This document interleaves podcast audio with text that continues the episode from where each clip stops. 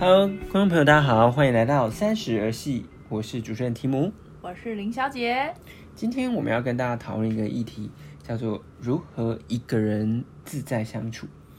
现代人其实越来越多有一个人的生活形态，然后到 也蛮多社会上也蛮多看到蛮多老人，他们到了老老年的时候呢，都是呃孤独的自己生活，然后他可能他周遭的连接就是他旁边的邻居，那家也只有一个人，变得独处其实是我们呃现在活下去生活中重要的一个技能。即使现在我们可能有很稳定的两段关系，一段呃很两稳定两人关系 啊，先口误啊，很稳定的两人关系。可是，在未来独处应该也会是我们一个重要的技能。那呃，在开始讨论前，我想要先问一下林小姐说，咦，你是一个喜欢独处的人吗？嗯，我喜欢，但我也喜欢群体生活，大概是六十五趴的独处，三十五趴的群体的感觉。六十五趴有这么多独处吗？你你有这么多独处，呃包含我怎么没有睡觉啊感受到？哦，不，包含睡觉 没事没事。那我想问一下说通常你独处的时候你会做什么？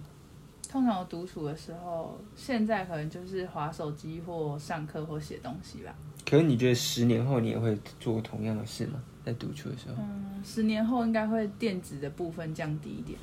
电子的部分，对，那长时间独处会让你有产生焦虑感，有时候会，有时候不会。会的时候是怎么样？会的时候是，呃，我可能那阵子有点资讯焦虑，就渴望很多新的刺激，或者是我急于学会一个技能，嗯，对，那我突然静下来，没有外在刺激的时候，我可能就会有一点点焦虑，嗯，对，那一次独处的时间有多久？可能一一两天吧。一两天，就一两天都没有跟人家讲话这样。对，呃，跟我妈讲话算吗？就是跟家人还是在讲话，就基本上没有出去外面，就还在家里的活动这样子。然后是最最近最近一两年的事情。对对对哦，那你后来是怎么处理？你就找找事情做，对，还我就是出门？呃，我通常这也是好问题，就是通常我每次只要焦虑的时候或独处的时候，我觉得有一个方法很有帮助，就是我会静下来写东西，就是可能把通讯软体通都关掉，然后也不要跟别人说话，然后就静静的开始写，说我的生活核心想要什么，嗯，对，然后慢慢去反刍，就写着写着，你去整理的过程中，你就会静下来了。嗯，然后你就会知道我现在到底想要什么，然后你就会专注的、很开心的去做一件事。嗯，对。我觉得，我觉得我我听到你的这个看法之后，我在想是，其实独处对你来说是一种很顺、很顺畅，呃，就很归零顺畅的方式，哎，对，归零，然后而且是生活中偶偶然会发生的事情，嗯感觉是这样。嗯，但我自己对独处的另一种看法是，我是把独处当做一种呃生活中的修行，有时候会反而是会更刻意的让自己去发生呃产生一个独处的状态。原因是我觉得呃，当一个人你在独处的时候，其实你是得去忍耐很多物欲上的呃很呃降低很多物欲的，像是你得去降低那种跟人际互动的渴望，你得呃通常一般人就是你你可能发现一件新事物，你就很想去跟人家分享，可是独处的时候反而会逼着你自己是，你没有人可以分享，你只能跟自己内心分享。对，然后这个过程中，你就可以从自己内心跟自己对话的过程中，又发觉到自己有原来有很多不一样的面貌，哦，有抽象了是不是？替观众哦一下哦。又抽象起来是不是 那那你举例来说，我举例来说，我会其实我会鼓蛮鼓励大家去做，算是一个人的旅行的。嗯一个人小不一定要说就是很长那种一一两个月，但或许是一个人旅行两三天，然后你把自己呃想象下自己可能先搭搭一趟飞机去澎湖，然后把自己丢在一个澎湖的小屋里面，然后去尝试看看说你手机拿掉，然后你自己就是呃啊衣服也可以脱光，然后 徜徉在这个呃一个独立的民宿里面，然后去看那个感觉什么，就是在自己穷极无聊的时候，嗯，你到底会从这些本来看起来对你来说都稀松平常事里面，你会找出一样什么样不一样的东西？对我来说，独处反而是你可以找到自己一个新的新的世界了。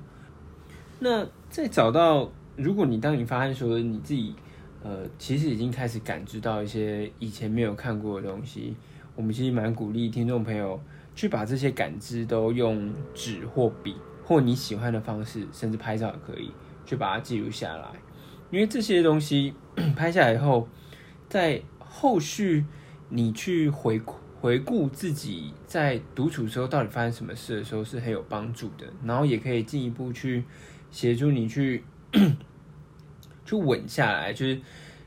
你不会再把独处这件事当做是害怕的，甚至是你会为了避避免独处，不断想要去寻求跟朋友联络，你反而可以很自在的去呃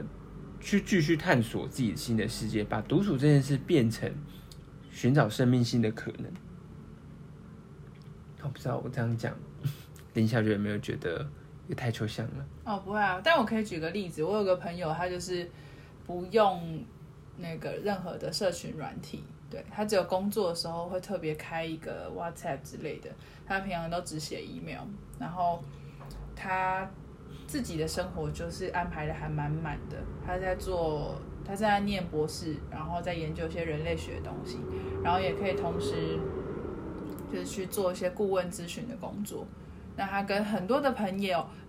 朋友，朋友，朋友，他跟很多的朋友也都有很就是深度的交流，对，所以在他身上我看到的是，他虽然没有很密集的与人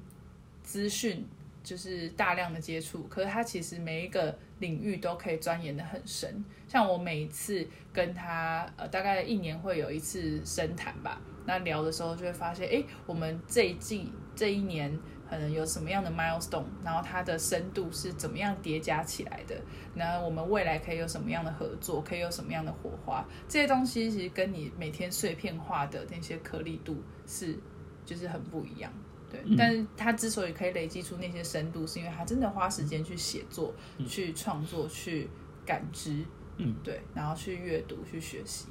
而且我觉得独，其实像独处这件事，它在工作上其实也代表着你的独立。像如果今天要成为一个呃主管、主管阶级的话，有时候主管们他其实是要独立站在风口上去面对前面的风的。那试想今天如果我们